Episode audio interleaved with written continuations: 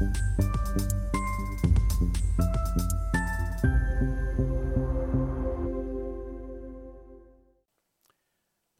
Bonjour, bienvenue sur Investeur TV dans notre émission Idées de placement où un spécialiste de la finance, de la gestion de patrimoine, euh, de la valorisation d'actifs euh, donc vient nous partager des idées euh, d'investissement. Aujourd'hui en visio depuis la Vendée, c'est Louis-Alexandre de Froissart, le président fondateur du cabinet Montaigne Conseil et Patrimoine qui nous a rejoint. Louis-Alexandre, bonjour. Bonjour Stéphane. Eh bien, commençons euh, peut-être euh, en disant deux mots sur euh, votre société, donc Montaigne Conseil et Patrimoine.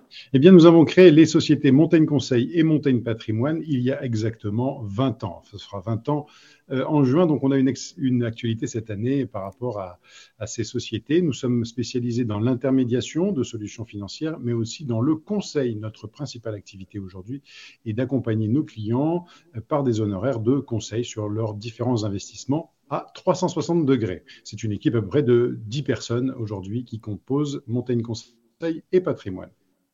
Très bien. Alors aujourd'hui, vous avez choisi de nous euh, présenter une idée de, placement euh, originale et assez méconnue, c'est investir dans les forêts. C'est bien ça? Exactement, investir dans les forêts qui est un élément de diversification dans les investissements tangibles. Voilà, ça nous a parti important avec tout ce qui se passe au niveau bancaire en ce moment de faire un petit zoom sur ce que l'on pouvait tenir quand on investissait quelque part et les forêts en font partie. D'accord. Alors, avant de, voir un petit peu comment, quel est l'intérêt d'investir dans les forêts, euh, comment peut-on euh, acheter une forêt? Alors, on peut acheter une forêt de différentes manières. On va parler de petites surfaces. Vous en trouvez même sur le bon coin. Ensuite, il y a des surfaces un petit peu plus grandes que vous pouvez trouver directement auprès de, groupements fonciers forestiers qui sont euh, répartis dans toute la France. Enfin, vous avez des structures spécialisées comme la Caisse des dépôts. Et enfin, euh, des groupements fonciers d'investissement. Vous en avez cinq ou six en France. Et donc, on peut euh, investir des sommes qui sont toutes petites jusqu'à des sommes assez importantes, jusqu'à plusieurs millions d'euros. D'accord. Euh, quel est l'intérêt d'investir dans une forêt? Alors l'intérêt d'investir dans une forêt, c'est d'investir dans quelque chose qui n'est pas, euh, qui est un peu contracyclique, c'est-à-dire que aujourd'hui euh, nous avons une masse de forêt qui est en, croissance en France et en Europe, et on peut dire que cet actif-là est assez indépendant du mouvement des marchés financiers. C'est peut être une forêt d'agrément. certaines personnes achètent une forêt pour pouvoir se promener dedans, chasser dedans d'autres parce qu'ils veulent diversifier leur patrimoine avec un actif qui ne va pas dépendre des cycles économiques euh, directement. D'accord. Alors, c'est un investissement sur le long terme, il faut le préciser. Euh, quel rendement peut-on attendre, euh, même si, bien sûr, les rendements passés ne présagent pas des rendements futurs? Alors, comment se constitue le rendement d'une forêt Essentiellement par les coupes de bois?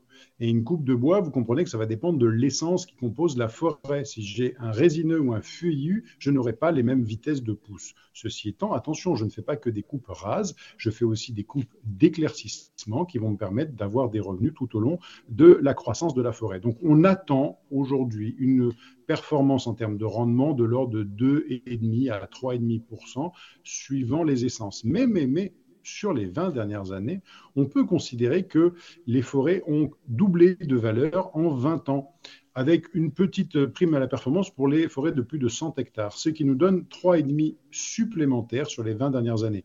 Attention, ces performances-là, qui sont des performances passées, ne sont pas assurées pour les performances futures. Ceci étant, on manque de bois. On manque de bois en France, on manque de bois en Europe, on manque de bois dans le monde. Donc il y a une pression acheteuse sur les produits issus de la forêt.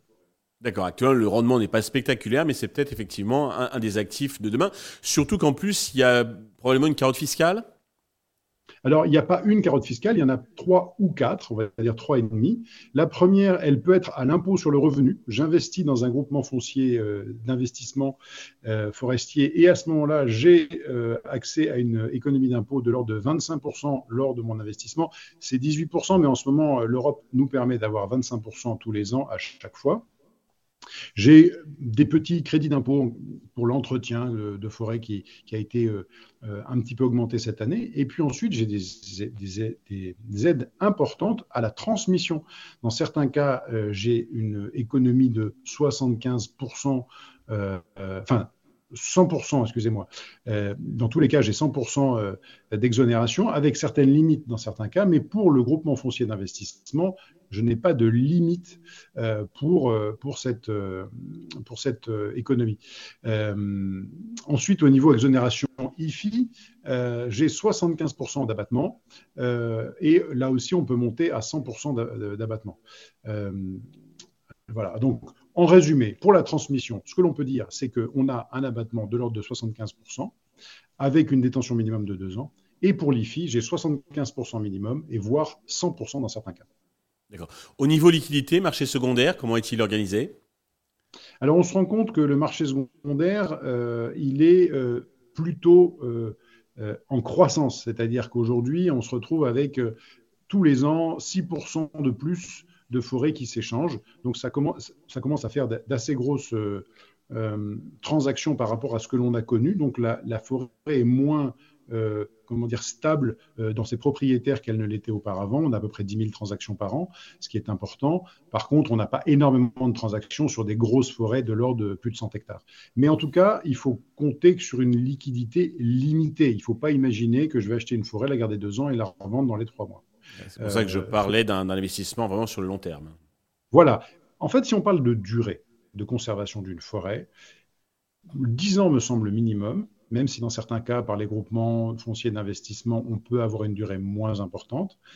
Mais en fait, souvent, les forêts sont constituées sur une ou deux générations. Donc, avoir un investissement moyen que l'on imagine entre 20 et 25 ans me semble cohérent avec un minimum de 10 ans. D'accord. Alors, pour euh, acheter une forêt, on peut faire, essayer de faire son marché tout seul, mais je crois que c'est quand même euh, un, actif euh, avec lequel, sur lequel il faut être accompagné. Est-ce que Montagne, Montagne Conseiller Patrimoine donc s'occupe de ce genre d'actifs?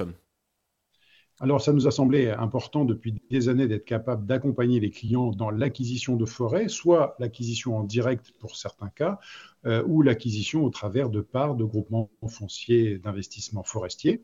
Donc, bien sûr, Montaigne Conseil et Patrimoine propose ce genre de solution à, ses clients au travers de plusieurs partenaires. Euh, et donc, en fonction du but qui est poursuivi, on peut aller chercher un but de réduction euh, d'impôt sur le revenu, un but de limitation des plus-values de cession au titre de l'article 150 OBTR, les spécialistes reconnaîtront, et puis surtout, quand on veut transmettre du patrimoine avec moins de droits de succession tout en ayant une fiscalité IFI allégée, eh bien, on va pas forcément toujours choisir la même part d'investissement par rapport à l'objectif. Donc, nous avons la compétence pour vous accompagner sur le bon investissement par rapport au bon objectif. Louis-Alexandre, merci pour cette euh, sympathique et originale idée de placement. Merci à tous de nous avoir suivis. Je vous donne rendez-vous très vite sur Investir TV avec euh, eh d'autres idées de placement.